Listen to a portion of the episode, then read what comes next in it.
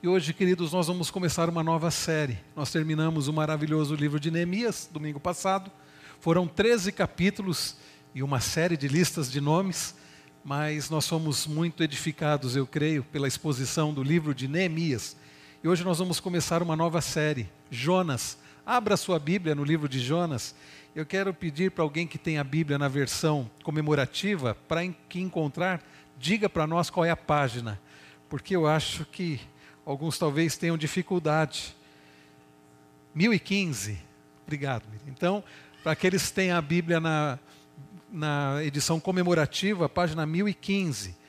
Não, Jonas está entre. Está depois de Obadias. Obadias está entre Obadias e Miqueias, né? Para ajudar vocês. Jonas, capítulo 1. E não pense você, ah, uma nova série, mas logo em Jonas eu conheço essa história.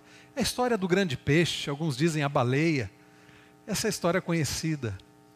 Prepare-se. Tem muitas lições que talvez você não tenha ideia. Muitas lições. Jonas capítulo 1, hoje nós vamos lidar apenas com os três primeiros versículos. Diz assim: a palavra do Senhor veio a Jonas, filho de Amitai, dizendo: Levante-se, vá à grande cidade de Nínive e pregue contra ela, porque a sua maldade subiu até a minha presença. Jonas se levantou, mas para fugir da presença do Senhor, para Tarsis. Desceu a Jope e encontrou um navio que ia para Tarsis. Pagou a passagem e embarcou no navio para ir com eles para Tarsis, para longe da presença do Senhor. Vamos orar mais uma vez? Pai bendito, Pai celestial, nós damos-te graças pela tua palavra, damos-te graças por podermos iniciar uma nova série, que haja grande expectativa no coração do teu povo, para aquilo que iremos aprender, lições preciosas na tua palavra, neste pequeno livro, de uma história tão conhecida, mas tão rica, uma história que tem a ver também com a nossa história. Ah, Senhor, que o Senhor nos abençoe, que o Senhor nos desperte, que o Senhor nos corrija, que o Senhor nos anime através da tua palavra, pelo ensino da tua palavra. E é no nome de Jesus que nós oramos gratos. Amém. Você já falhou em alguma missão que foi dada a você? Alguém disse assim para você: Olha, eu preciso da sua ajuda para isso. E aí você, talvez por esquecimento, talvez por tentar e não conseguir, falhou? Eu já. Eu poderia descrever algumas situações assim, mas não vou fazer.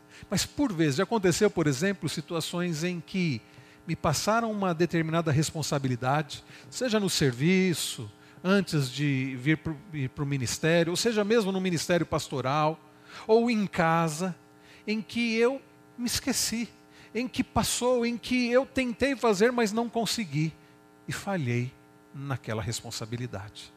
Você, eu não vou trazer aplicações para as crianças porque elas já subiram, mas você adolescente, já falhou numa situação assim que foi lhe dada uma responsabilidade, ou você jovem, você adulto? Sabe, às vezes nós falhamos numa missão por esquecimento, por distração, por falta de responsabilidade, por falta de atenção, ou por dificuldade, por limitação. Às vezes precisamos fazer algo, tentamos fazer algo, mas falhamos por não conseguir, por não conseguirmos. Mas também uma outra situação. Você já falhou em alguma missão que foi confiada a você simplesmente por não querer cumprir? Simplesmente por desobediência? Você adolescente, que a mãe e o pai diz: "Vem aqui me ajudar", mas você tem as suas músicas para ouvir e você prefere ficar no seu quarto, você que precisa estudar e falha nas suas responsabilidades. Você jovem que, diante de responsabilidades, quem sabe da faculdade do trabalho, negligencia e foge de algumas responsabilidades. Você adulto, marido, que tem as suas responsabilidades e eu sei não são poucas. Por exemplo, ser o líder do lar, conduzir a família para a glória do Senhor. E quantas vezes nós, maridos, nos escondemos desta responsabilidade, deixamos que as esposas façam. Deixa que elas fazem, quem sabe elas fazem até melhor. E negligenciamos a nossa responsabilidade, a nossa missão. Você, esposa, que tem a responsabilidade de ser auxiliadora idônea, de exercer com sabedoria o auxílio dentro do seu lar, e por vezes acaba fugindo dessa responsabilidade. Vocês, pais, nós pais, que temos a grande responsabilidade de criar nossos filhos na disciplina e correção do Senhor, e por vezes negligenciamos essa missão, deixando nossos filhos na frente da TV, deixando nossos filhos no computador, deixando nossos filhos no celular. E às vezes nem verificando o que eles estão assistindo, acessando o que eles estão vendo. Deixando nossos filhos à mercê da escola e às vezes nem procurando saber o que a escola está ensinando deixando nossos filhos para que a igreja os evangelize, negligenciando a nossa missão. Você se identifica com isso? Bem, ao preparar essa mensagem, eu confesso aos irmãos que eu precisei pedir perdão a Deus, porque ao pensar só nessa, nessa introdução do sermão, eu já percebi que por vezes eu tenho falhado em missões que eu deveria cumprir. E às vezes falho por não querer cumprir e às vezes tentando me esconder daquilo que eu deveria fazer. Hoje, queridos, nós vamos começar a olhar para essa história, que é uma história bastante interessante, de um homem que recebeu uma missão, que fala muito a respeito da nossa missão. Uma missão, queridos, que fala muito a respeito de quem Deus é. Uma missão que fala muito a respeito de quem nós somos. E que fala muito a respeito de quem Deus é uma missão que fala de quem pode resolver o nosso problema. Neste livro, de apenas quatro capítulos, nós temos lições preciosas para a nossa vida. E hoje é apenas o início. Hoje nós veremos que Deus envia seus servos, seus pregadores, seus arautos, que são falhos, para proclamar arrependimento e graça aos pecadores. Esse é o resumo da mensagem desta noite. Deus envia os seus proclamadores, os seus arautos, pra, que são falhos, que são falíveis, para proclamar arrependimento e graça aos pecadores. E nós veremos isso, irmãos, e no final eu quero destacar algumas lições. Bem, vamos falar um pouco sobre o livro de Jonas. Alguém disse que é um livro intrigante e instrutivo. Por que intrigante? Pensem, um profeta que se frustra porque alcançou o sucesso. Não é intrigante isso? Um sujeito que recebe uma missão, que ao cumprir essa missão de pregar no, na cidade de Nínive, ele alcança grande sucesso, porque ao pregar arrependimento as pessoas ouvem e se arrependem e se convertem.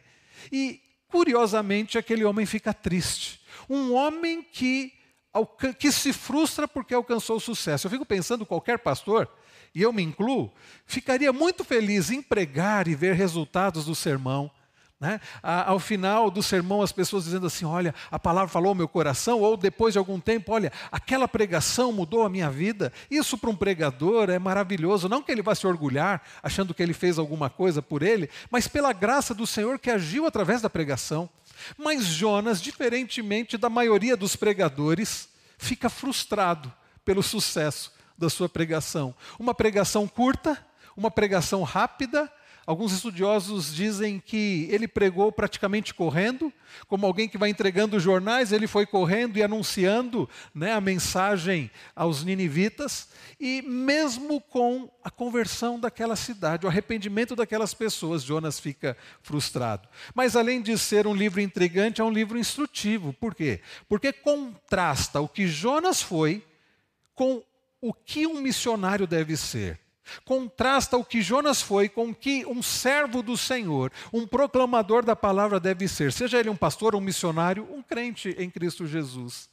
A, contrasta, meus irmãos, a preocupação de Deus com um perdido versus a indiferença de Jonas, versus a indiferença de Israel versus, por vezes, a indiferença da igreja. Por isso, é também um livro muito instrutivo. Qual é o contexto aqui da, dessa história, e mais precisamente do profeta? Vejam, irmãos, que Jonas, ele viveu durante o reinado de Jeroboão II. Se você observar, o texto diz: A palavra do Senhor veio a Jonas, filho de Amitai. Percebam, a Bíblia não traz muitas informações a respeito daquele homem. Sabemos que ele era um profeta do Senhor. Ele era filho de Amitai. Jonas, que no hebraico é Ionai. Ionai ben Amitai. Jonas, filho de Amitai. O nome Jonas significa pomba. Alguém disse que ele estava mais para um tipo de abutre do que para pomba. Bom, ao longo da história nós vamos falar sobre isso. Mas o seu nome significa pomba e ele era filho de Amitai, que significa verdade. Certamente ele cresceu num lar onde a palavra do Senhor era lida, era ensinada, e ele aprendeu da palavra do Senhor. E Deus o levantou como seu profeta. E ele então viveu durante o reinado de Jeroboão II, estamos falando do reino do norte. Pela manhã, ao lidarmos com crônicas, no livro de primeiro livro das crônicas, os irmãos da classe de adultos é, ouviram sobre o período em que Israel estava com o reino dividido. Em 931 a.C., o reino se divide. Após a morte de Salomão, que havia, juntamente com seu pai Davi, realizado um reinado bastante é, abençoado, e o reino de Israel ah, se estendeu geograficamente e cresceu espiritualmente, mas após a morte de Salomão, o reino se divide reino do norte cuja capital se tornou Samaria, e Reino do Sul, cuja capital era Jerusalém. Ou seja, Israel e Judá, Reino do Norte, Israel e Judá, Reino do Sul. Pela manhã nós falávamos na classe aqui dos adultos como o Reino do Norte falhou. O Reino do Sul também falhou pecando contra o Senhor. Mas no reino do norte foram sucessivos pecados, reis após reis, pecando contra o Senhor, e o povo se afastando deliberadamente do Senhor e da sua preciosa palavra. E, e é justamente no reino do norte que Jonas é profeta. Na época então de Jeroboão II, isso aconteceu, ah, os estudiosos dizem, entre o ano 793 a 753 antes de Cristo.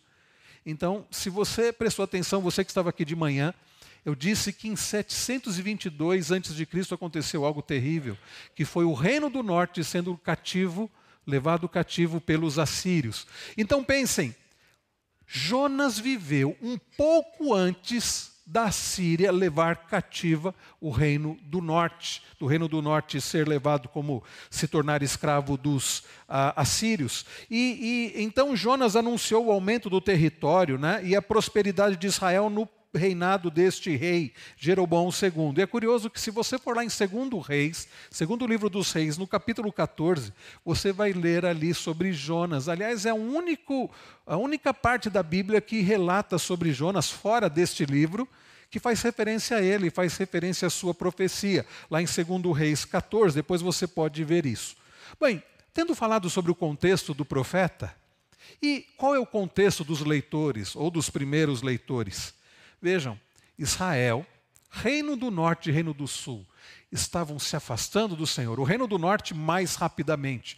Por isso que em 722, pouco tempo depois dessa história, eles foram invadidos pelos assírios, a Samaria foi invadida, e pouco tempo depois, em 586, o Reino do Sul também sendo levados cativos para a Babilônia. Então, principalmente Israel, o Reino do Norte, mas também o Reino do Sul, Judá, deveria aprender que Deus estava interessado em outras nações. Percebam que Israel, ao longo do tempo, começou a se achar que, como povo do Senhor, eles Deus só tinha olhos para eles e que as outras nações como não serviam ao Senhor, não poderiam de forma alguma receberem da graça, da bênção, da misericórdia do Senhor. O povo de Israel viveu como comumente a igreja vive hoje, com os olhos apenas em si mesmos, sem olhar para a necessidade dos de fora, sem olhar para a necessidade daqueles que caminham a passos largos para o inferno. E então o povo precisava ouvir aprender sobre a graça do Senhor. Como nós iniciamos o culto lendo o Salmo 117, o Senhor que é misericordioso e que deseja que mesmo os gentios o louvem e que estende a sua graça para além dos territórios de Israel. Então a monarquia dividida havia se esquecido da ordem que Deus havia dado lá em Deuteronômio 4. Lá em Deuteronômio, versos, capítulo 4, versos 5 a 8, nós lemos sobre Israel ser, o povo de Deus, ser luzeiro para as outras nações. Eles deveriam ser luzeiro para as outras nações. Eles deveriam, ao servir ao Senhor, que isso servisse de testemunho para as outras nações, para que outras nações se rendessem ao Senhor, reconhecessem que só existe um Deus, que é o Deus de Israel, e passassem a adorar ao Senhor como único e verdadeiro Senhor. Mas eles se esqueceram disso. E eles começaram a viver de forma ensimesmada, eles começaram a viver para eles mesmos, e eles começaram a se afastar do Senhor e da palavra do Senhor. Jonas, então, meus irmãos, quando nós olhamos para esse livro, nós vemos que Jonas, ele está representando o próprio Israel. Jonas é a figura do seu povo. Jonas é o retrato da nação.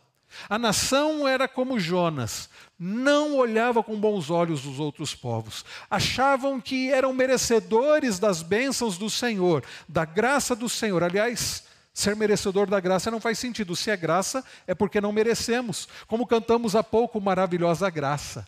Cantamos há pouco sobre o amor do Senhor, cantamos há pouco sobre a misericórdia do Senhor, porque nós não merecemos nada de bom.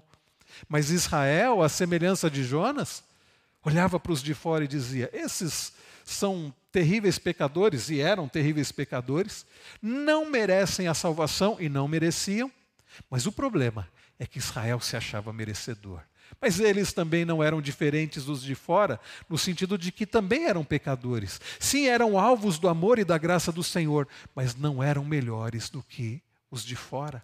Então, meus irmãos, nós vemos em Jonas o retrato do próprio povo. Israel de desenvolveu uma cegueira quase total de que havia sido separado só para ter privilégios, mas não para servir.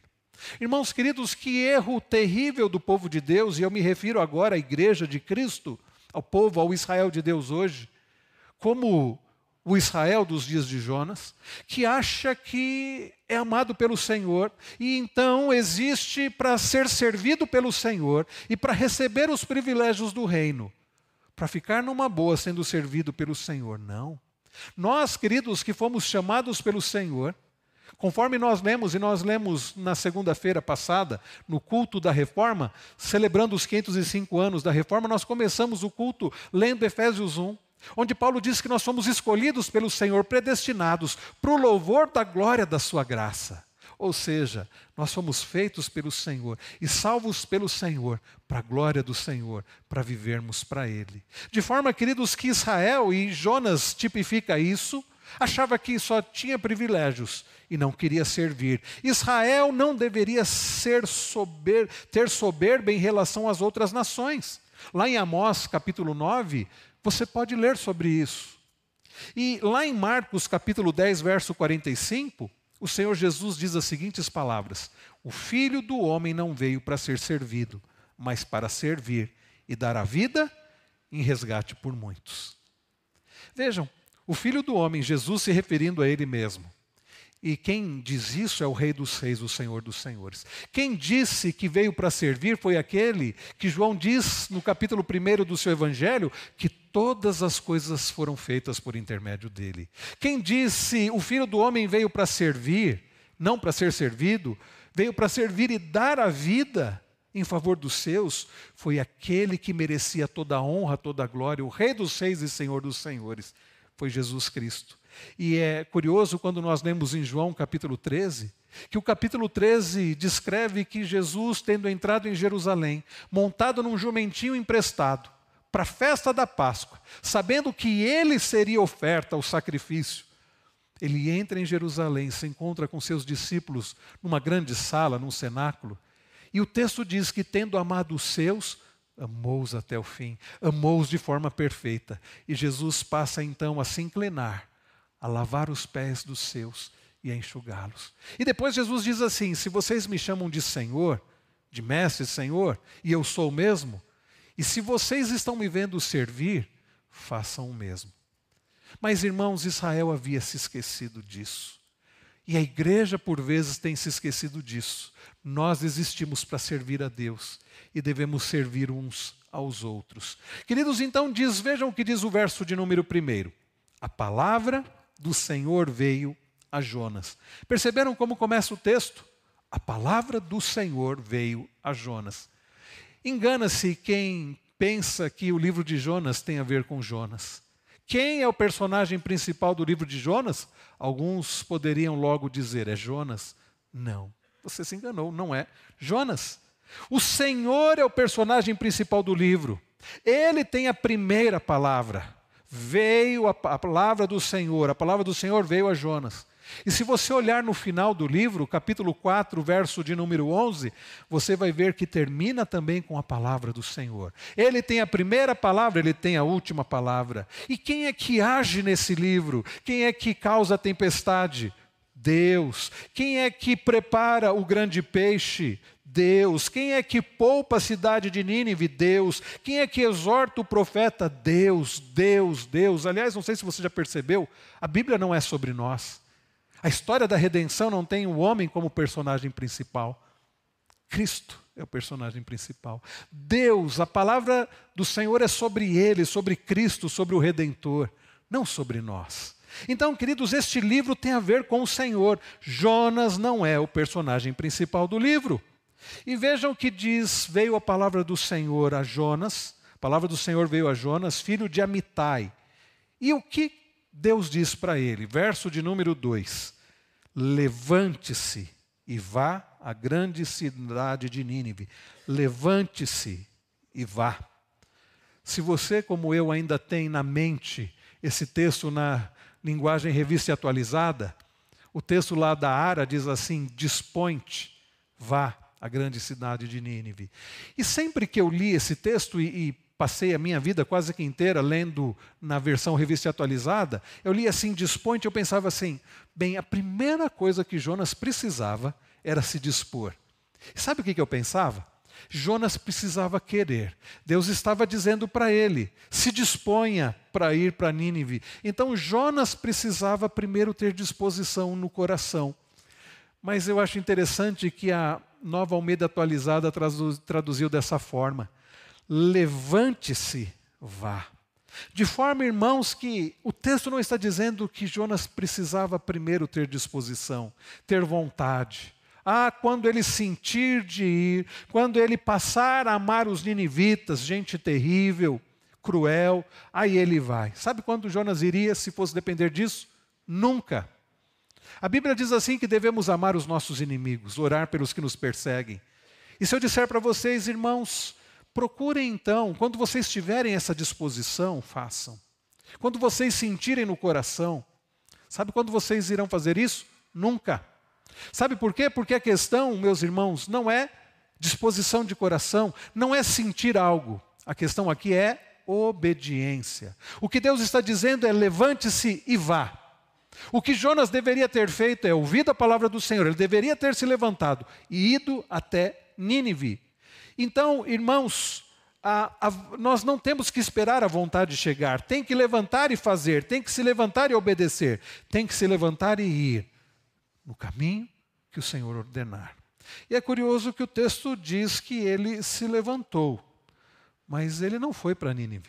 O texto diz que ele se levantou, diz o verso 3, mas para fugir da presença do Senhor. No verso 2, o Senhor diz: Levante-se e vá à grande cidade de Nínive, pregue contra ela, porque a sua maldade subiu até a minha presença. Pregue contra ela. Era uma ordem estranha, era uma ordem difícil, era uma ordem fora do comum. E por que eu digo isso, irmãos? Primeiro, porque Jonas receber a palavra de ir até Nínive. Nínive, onde era Nínive? O que era Nínive? Talvez você não esteja ciente, mas nós não estamos falando de qualquer cidade. Não é que Deus está dizendo assim: olha, Jonas, vá para uma cidade ali, de gente tranquila, de vizinhos amigáveis. Não. Nós estamos falando aqui, meus irmãos, o texto está falando de uma cidade que era a capital da Síria, fundada por um homem terrível, uma cidade que tinha um exército cruel, um povo que fazia, cometia verdadeiras atrocidades com seus inimigos. Então era um chamado estranho aos ouvidos de Jonas por duas razões, pelo menos. Primeiro, porque Israel não ah, estava acostumado, não ouvia ordens do Senhor para enviar missionários às nações. Isso não era comum. Leve, envie missionários para tal nação. Não, não era comum isso. O que era comum é que Israel deveria obedecer, Israel deveria temer ao Senhor, e com isso Israel deveria dar bom testemunho para os de fora de tal forma que isso seria ser luzeiro para as outras nações, e como Deus diz a Abraão, abençoaria Abraão, e através de Abraão todas as famílias da terra seriam benditas, ou seja, ao obedecerem, servirem, amarem ao Senhor sobre tudo, os de fora veriam isso e iriam querer se aproximar, como por vezes aconteceu. Nós lemos, por exemplo, sobre Raabe, a meretriz lá de Jericó, que, alcançada pela graça do Senhor, passa a servir ao Senhor. Nós lemos, por exemplo, sobre Ruth, a Moabita, que resolve seguir a sua sogra e resolve servir ao Deus da sua sogra Noemi, e que se torna uma serva do Senhor. Nós lemos ao longo da história das Escrituras no Antigo Testamento pessoas que eram de fora do povo da aliança, mas se achegaram ao povo da aliança e passaram a servir ao Senhor. Mas nós não lemos no Antigo Testamento Deus dizendo: vá às outras nações, pregue às outras nações. Nós não lemos sobre isso. Então, por isso que para Jonas era tão estranho aquela ordem. Mas era estranho também porque eu disse que Nínive, que hoje é um. É, Nínive hoje está na região que hoje é o Iraque, o norte do Iraque. Região bem tranquila, né? Não, até hoje, meus irmãos, uma região de constantes conflitos. E Nínive era o pior lugar para se pregar. Era a capital do exército assírio, exército perverso, como eu disse. Principalmente a dificuldade que era para ele pregar uma mensagem de juízo. Pregue contra ela. Então percebam, irmãos, que a ordem aos ouvidos de Jonas não era uma ordem comum e não era uma ordem agradável. E é por isso que no versículo 3 nós lemos que Jonas se levantou. Deus disse para ele: levante-se e vai. Mas vá a Nínive. Ele se levantou e diz o texto, mas para fugir da presença do Senhor. Ao invés dele se levantar para ir a Nínive e pregar contra ela, ele se levanta para ir para Tarsis. E eu não preparei aqui o mapa, deveria ter feito isso para projetar para os irmãos, depois vocês podem pesquisar em casa, mas acontece o seguinte: Jonas deveria ir para Nínive. Pense, Jonas está aqui, Nínive está aqui. E Jonas, ao invés de vir para cá, ele sai daqui e ele vem para cá. Ele resolve vir para cá, Tarsis. Diz o texto que ele vai até Jope, que é uma, um local portuário, né?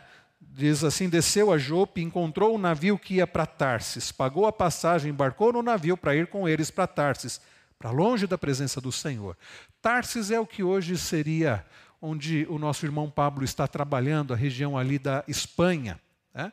Então Jonas se levanta, mas não para obedecer ao Senhor. Ele toma um caminho contrário, ele vai para o lado oposto, ele está tentando fugir da presença do Senhor. Na verdade, Jonas não era tão tolo assim. Jonas, que no ventre do peixe cita vários salmos, na oração de, a oração de Jonas, nós vamos chegar lá, ah, não hoje na oração de Jonas, no ventre daquele grande peixe, ele cita alguns salmos. Vocês acham que Jonas não conhecia o Salmo 139? Vocês acham que Jonas não sabia as palavras de Davi que diz: Se suba aos céus, lá estás. Se faço a minha cama no mais profundo abismo, lá estás também. Se tomo as asas da alvorada e me detenho nos confins dos mares, ainda ali me haverá de guiar a tua mão. É claro que Jonas sabia. Mas o que Jonas está fazendo, meus irmãos, é se tornar indisponível para a obra. Mais do que tentar se esconder do Senhor, porque Jonas sabia que não poderia se esconder do Senhor, ele quer ir para longe de onde ele deveria ir, para que então ele estivesse indisponível, a não dá para ir. Jonas está longe. Quem sabe Deus mande outro. Então Jonas resolve fugir da presença do Senhor. E foi para o extremo do mundo conhecido. E a pergunta é: por que que Jonas fugiu? Talvez, irmãos, por medo do inimigo, devido aos atritos políticos, Talvez, meus irmãos, pelo ódio em relação aos inimigos. Eu me lembro de ouvir alguns anos, não me lembro em que onde eu ouvi isso, em que livro eu li isso, mas alguém sugerindo que é possível que os pais de Jonas tivessem sido mortos pelos assírios, pelos ninivitas. Imagina então o que Jonas nutria no seu coração em relação aos ninivitas. Quem sabe por discriminação espiritual. Há muitas possibilidades. Mas o mais importante não é isso. Jonas poderia ter muitos motivos para desobedecer ao Senhor, mas ele não deveria, por mais que ele tivesse muitos motivos, ele não poderia desobedecer à ordem do Senhor. Eu, quando nós olhamos para as Escrituras, nós vemos que muitos tiveram muitos motivos para desobedecer, mas não desobedeceram. E fico pensando em Noé, por exemplo. Noé que recebe uma ordem inusitada, para não dizer estranha. Deus diz para ele aparelhar uma arca para a salvação dele e da sua família. E não era trabalho de uma semana, um mês, um ano. Aquele homem passa mais de 100 anos aparelhando uma arca. E as pessoas passavam e riam e zombavam e provocavam e desenhavam dele. E Noé ali, aparelhando aquela arca. Ele resolveu obedecer. O autor aos Hebreus, lá em Hebreus 11, diz que ele o fez pela fé. Penso, por exemplo, em Abraão. Deus chega para Abraão e diz assim: Abraão estava bem estabelecido na sua terra, Ur dos Caldeus. Ali ele tinha propriedades, ele tinha bens, ele tinha servos, ele tinha animais. Um homem rico, próspero. Ele tinha tudo o que ele precisava e é mais. E Deus chega para ele e diz assim: Abraão, saia da sua terra, da sua parentela, e vá para um lugar que eu te mostrarei. Eu vou te mostrar. Vejam, a ordem era tão estranha que Deus não disse para ele assim: Abraão, olha, eu tenho para você aqui um lugar. Eu reservei para você uma terra muito boa. Fica, as coordenadas são essas. Lá tem isso, tem aquilo, tem escola para as crianças, tem hospital, tem shopping center, tem toda a estrutura. E Abraão então se anima e diz: É claro que eu vou. Não, não. Deus nem diz para onde ele deveria ir. Diz somente: Vá que eu vou te mostrar. O autor aos Hebreus diz que Abraão partiu sem saber para onde iria. Não era caso para pelo menos ele dizer: Senhor, tudo bem, o senhor quer que eu vá? Eu até vou, mas adianta? Para onde eu vou? O que, que tem lá? Como é que é lá a cidade? Como é que é a terra? Como é que são os vizinhos? Abraão não pede nenhuma informação mais. Ele simplesmente diz o texto que ele se levanta e vai. Não como Jonas. Ele vai para onde Deus queria que ele fosse. Depois Deus chega para Abraão, depois de ter prometido um filho, e daquele filho fazer de Abraão pai de uma numerosa nação, Deus diz para ele: Sabe aquele filho que eu te dei? Que era um milagre. Diz assim: Toma o teu filho Isaque, a quem você ama, e oferece em holocausto. Holocausto é oferta queimada. Ah, meus irmãos, Abraão não tinha motivo para dizer: Senhor, peraí, peraí. Eu, eu vim para onde o Senhor queria que eu viesse, agora o Senhor está me pedindo para eu sacrificar o meu filho? Mas, Senhor, deixa eu entender melhor. O Senhor não disse que desse filho o Senhor deu a promessa de eu ser pai de uma numerosa nação? Se eu sacrificar o meu filho, como é que fica? E outra coisa, o Senhor não se agrada de sacrifícios humanos. A Bíblia diz que Abraão não questionou nada. Ele preparou as coisas e partiu no outro dia para sacrificar o filho ao Senhor. E Abraão, diz o, o autor aos Hebreus, diz que ele estava resolvido a sacrificar o próprio filho acreditando que Deus iria ressuscitar Isaac, mas que Deus não deixaria de cumprir a promessa. Sabe por que, que Abraão fez isso? O autor aos Hebreus diz: pela fé. Irmãos, faltou fé para Jonas. Ele ouve a palavra do Senhor. Deus diz para ele: levante-se e vá para Nínive. E ele vai para um lugar contrário porque ele não creu no Senhor. Faltou fé no Senhor. Então, por que, que ele fugia? Como eu disse, talvez por medo, talvez porque ele pensava que os israelitas, eh, eh, vivia e pensava como os israelitas e não queria ser o primeiro e único, assim como nós muitas vezes não queremos. Agora, o que, que essa história tem a ver conosco? Porque a gente ouve essa história e fica até indignado.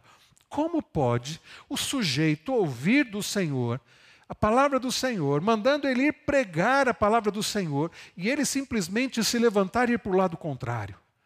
Mas sabe, irmãos, nós não somos tão diferentes assim de Jonas. E eu quero terminar destacando aqui duas lições para a nossa vida. Primeira delas, duas lições desse texto. Primeira lição: Deus vê a maldade humana, mas quer enviar a sua mensagem de graça e arrependimento. Deus enxerga, vê a maldade humana, e Ele quer enviar a sua mensagem de graça e arrependimento. Vejam, queridos, que Nínive era uma cidade de pessoas pecadoras. Nínive era uma cidade de gente odiosa, cruel. Nínive era uma cidade de gente que claramente não merecia a salvação. Bem, a pergunta é quem é que merece? Nós merecíamos? Ah, mas nós não somos como os ninivitas. E precisa ser cruel para não merecer a salvação? Basta um pecado. Basta sermos pecadores, e nós somos. E Deus, sendo Ele justo, Ele além de ser justo, a Bíblia diz que Deus é misericordioso. Foi exatamente o que nós lemos no Salmo 117. Que o Senhor é misericordioso e o Senhor é fiel. Deus é santo e justo, mas também Ele é amoroso e Ele é paciente. E é por causa disso que ele escolheu Abraão, que não merecia ser escolhido. É por isso que ele escolheu Abraão e fazer dele pai de uma numerosa nação. Abraão que morava numa terra de gente que não merecia, gente idólatra, Ur dos caldeus. Eles não eram melhores do que os ninivitas. E Deus faz de Abraão, escolhe Abraão para fazer dele, através dele, um povo. Um povo que nunca foi um povo bom e perfeito, como a igreja também hoje não é. E Deus, então, meus irmãos, resolve estender a sua graça e misericórdia para outros além de Israel. E é por isso, novamente, Salmo 117, que ele diz que os gentios devem louvar ao Senhor. Deus resolveu manifestar a sua graça além dos territórios de Israel. E se não fosse isso, como eu disse no início do culto, nós não estaríamos aqui, porque nenhum de nós, pelo menos que eu saiba, é hebreu, nenhum de nós é judeu, mas a salvação, e desde Cristo nós vemos isso. E Pedro achou, Pedro teve dificuldade com isso. Precisou Deus dar uma visão para ele de um lençol com animais né, imundos, impuros, e dizer mata e come, para Pedro entender que Deus estava estendendo a sua graça. Israel nega Cristo e Deus estende a sua graça para aqueles de fora de Israel. E Pedro vai pregar para os de fora. E é por isso que nós lemos recentemente, num dos cultos da manhã, Pedro dizendo que nós, Igreja do Senhor, somos nação santa, sacerdócio real, povo de propriedade exclusiva do Senhor. E é por isso que Deus levantou o apóstolo Paulo para ser o pregador entre os gentios. E é por isso que nós estamos aqui, irmãos, porque a graça do Senhor alcança pessoas de fora, fora da linhagem de Israel. E nós somos o Israel de Deus hoje porque somos filhos de Abraão pela fé. Nós, irmãos, não éramos do povo de Deus, mas hoje nós somos. Mas nenhum de nós nunca mereceu isso. Ah, eu achei interessante um pregador dizendo, o reverendo Emílio Garófalo, dizendo: Nós éramos os ninivitas, nós não somos judeus, e nós nascemos mais perto de Nínive do que de Jerusalém espiritualmente falando. Nós nascemos mais perto de Nínive do que de Jerusalém, espiritualmente falando. Essa é a primeira lição, irmãos. Deus vê a maldade, mas ao invés de executar juízo, Deus, em sua graça e misericórdia, envia sua palavra, que chega, o evangelho que chega até pessoas como nós, pessoas pecadoras, e que são alcançadas pela maravilhosa graça do Senhor, graça que cantamos há pouco. Essa é a primeira lição. Agora, como é que fica isso? Deus resolve manifestar a sua graça para os de fora. E como isso acontece? E aí vem a segunda e última lição para nós. Deus utiliza meios humanos, pessoas falíveis, para levar a sua mensagem. E o que Deus espera dessas pessoas é fidelidade. Deus resolve usar gente como a gente para levar a sua mensagem para aqueles que precisam da graça do Senhor. E o que Deus requer de nós? Obediência, fidelidade. Olha só, o texto diz que Jonas recebeu a palavra do Senhor. A palavra do Senhor veio a Jonas, filho de Amitai. E a palavra, a ordem do Senhor foi muito clara, não foi? Olha aí para o verso 2. Levante-se e vá à grande cidade de Nínive. Pregue contra ela, porque a sua maldade subiu até a minha presença. Um comentarista bíblico disse que Jonas não precisou ir para o gabinete pastoral, abrir vários livros, dicionários, léxicos, para entender a mensagem do Senhor, como os pastores fazem hoje. Olham comentários bíblicos, olham na língua original, o que é que Deus está querendo dizer? Irmãos, a ordem era muito clara: levante-se vá a Nínive, pregue contra ela. Então o problema de Jonas não foi compreender a mensagem do Senhor. Jonas não teve dificuldade para entender racionalmente a palavra do Senhor. A ordem ela era clara. E, irmãos queridos, para nós a ordem também é clara. Nós olhamos para as Escrituras e lemos de forma clara o Senhor dizendo para pregarmos o Evangelho a toda criatura, para testemunharmos aqueles que estão ao nosso redor, para obedecermos, amarmos ao Senhor. E isso, des, desculpem, e isso servir de testemunho para aqueles que estão ao nosso redor. A ordem não é difícil. Nós, recentemente, quer dizer, recentemente, em julho, nós realizamos a nossa conferência missionária. E nós, irmãos, na nossa, aliás, em agosto, e nós na nossa conferência missionária, nós falamos tanto sobre a responsabilidade de pregar o evangelho. A ordem não é difícil. A questão é por que, que nós não pregamos? O nosso problema, queridos, não é entender a palavra do Senhor. O nosso problema não é compreender a vontade do Senhor. O nosso problema está em obedecer a palavra do Senhor, em ser fiéis à palavra do Senhor. Jonas se levanta, mas não para ir até Nínive pregar o que Deus havia mandado, mas para ficar indisponível.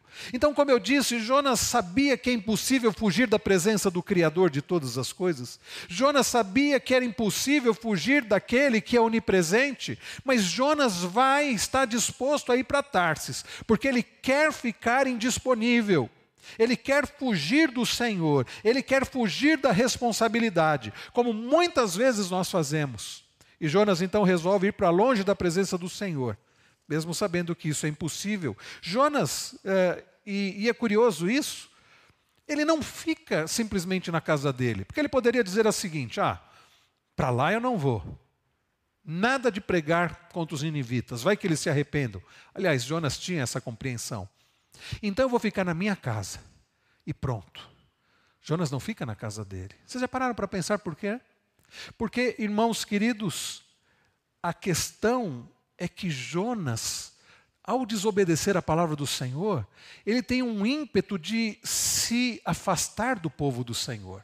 Porque ele poderia, já que ele não queria ir até Nínive, poderia ter ficado na casa dele, poderia no sentido de possibilidade. Mas ele não fica. Ele vai até Jope, uma cidade portuária, ele paga a passagem, ele vai descendo, e o texto hebraico uh, vai dizendo isso. Ele vai descendo, vai descendo, vai descendo, como que dizendo até onde ele vai descer. E ele resolve ir para Tarsis. Ele resolve ir para longe, não somente do Senhor, mas da presença do povo de Deus. E o pregador, mais uma vez citando o reverendo Emílio, ele chama atenção para o fato de que desobediência vem junto com o afastamento do povo de Deus. Desobediência vem junto com o afastamento do povo de Deus. Em geral, essas coisas andam juntas, não é verdade? Você vê a pessoa se afastando, a pessoa se esquivando. Fulano não vem mais à igreja. O que será que está acontecendo? Está vivendo em desobediência. E aí você procura conversar com a pessoa, ela não quer conversar. A pessoa que está em desobediência em relação a Deus, ela não quer conversa. Sabe por quê? No fundo, ela sabe que ela está errada e ela não quer ser confrontada. Ela não quer ouvir que ela está errada. Em geral, a pessoa que está em desobediência contra Deus, ela se afasta do povo de Deus. Ah, irmãos, é exatamente por isso que nós não podemos nos afastar, porque ao desobedecermos ao Senhor, é no meio do povo de Deus que somos confrontados, que somos corrigidos, que somos aconselhados. Por vezes ouvimos coisas que não queremos ouvir, mas que precisamos ouvir. Todos nós que somos chamados à obediência, obedecer a palavra de Deus, devemos obedecer. É por isso, irmãos queridos, que esse texto não é só aplicável a pastores e missionários que desobedecem ao chamado de pregar a palavra de Deus, mas a todos nós, porque todas as vezes que nós desobedecemos essa palavra, nós estamos pecando contra Deus. Todo pecado contra Deus é desobediência. Qualquer um que, que peca está desobedecendo a palavra de Deus. E o mais importante não é porque Jonas está desobedecendo, mas é a própria desobediência. Ele poderia dar muitas desculpas, mas nenhuma desculpa é suficiente para a desobediência. Da mesma forma, eu quero dizer isso para você de forma clara. Pare de justificar o seu pecado. Pare de dar desculpas. Peça perdão a Deus pela sua obediência. Levante-se e vá, levante-se e obedeça. Pare de tentar fugir do Senhor e do povo do Senhor. Houve um homem muito superior a Jonas, que também exerceu o ofício de profeta, mas exerceu o ofício também de sacerdote e rei. Aliás, esses ofícios ele exerce até hoje. É o nosso sumo sacerdote, é o rei dos reis e senhor dos senhores. Houve um homem muito superior a Jonas, você já ouviu falar dele?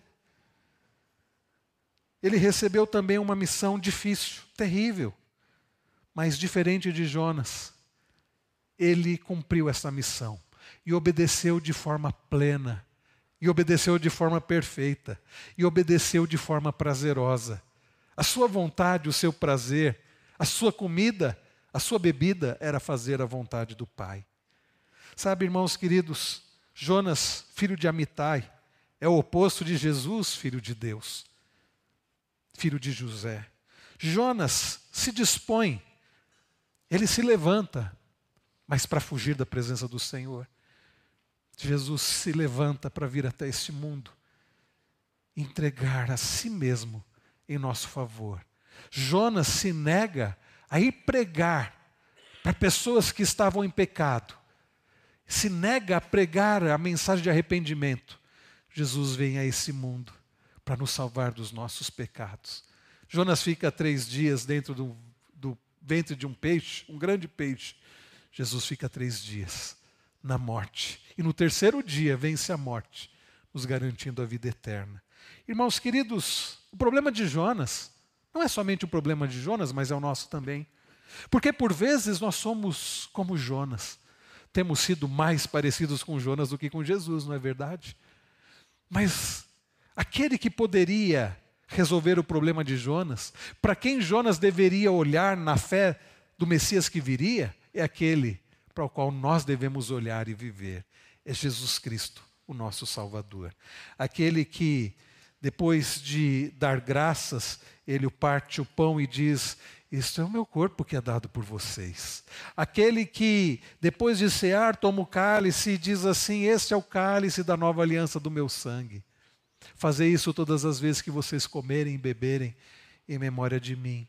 Aquele, meus irmãos, que pagou um alto preço não de pregar uma mensagem a pessoas como nós, pecadoras e merecedoras, mas que pagou com a própria vida para que nós tivéssemos vida. Queridos, nesta noite nós vamos participar da ceia do Senhor com alegria. Porque a semelhança de Jonas, nós também precisávamos de salvação. A semelhança dos ninivitas que não mereciam, nós também estávamos longe da presença do Senhor. E Jesus veio para nos salvar.